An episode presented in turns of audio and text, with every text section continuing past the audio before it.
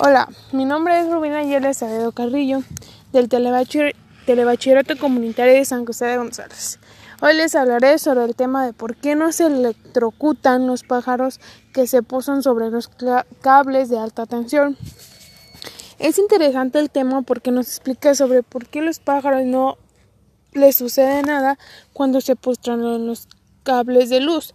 Lo que más me gustó fue que para que exista electricidad debe existir un camino cerrado que permita, que permita la ida y vuelta de electrones.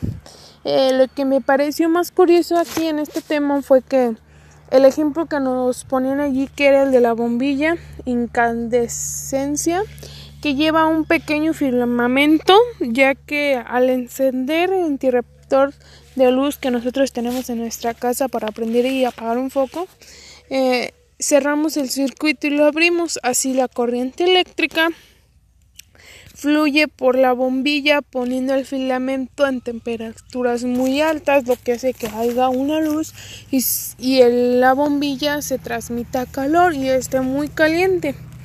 Eh, para concluir, pienso que este tema es muy interesante en la forma que nos explica sobre electricidad, eh, que en la, forma que no afecta a las aves, em, creo que la forma en que nos dice más allá sobre por qué no las afecta también en la forma de cómo se da la electricidad para de cómo fluye de un lado a otro. Eh, gracias por su atención. Les invito a seguirme en mi canal El Químico. Nos vemos hasta pronto.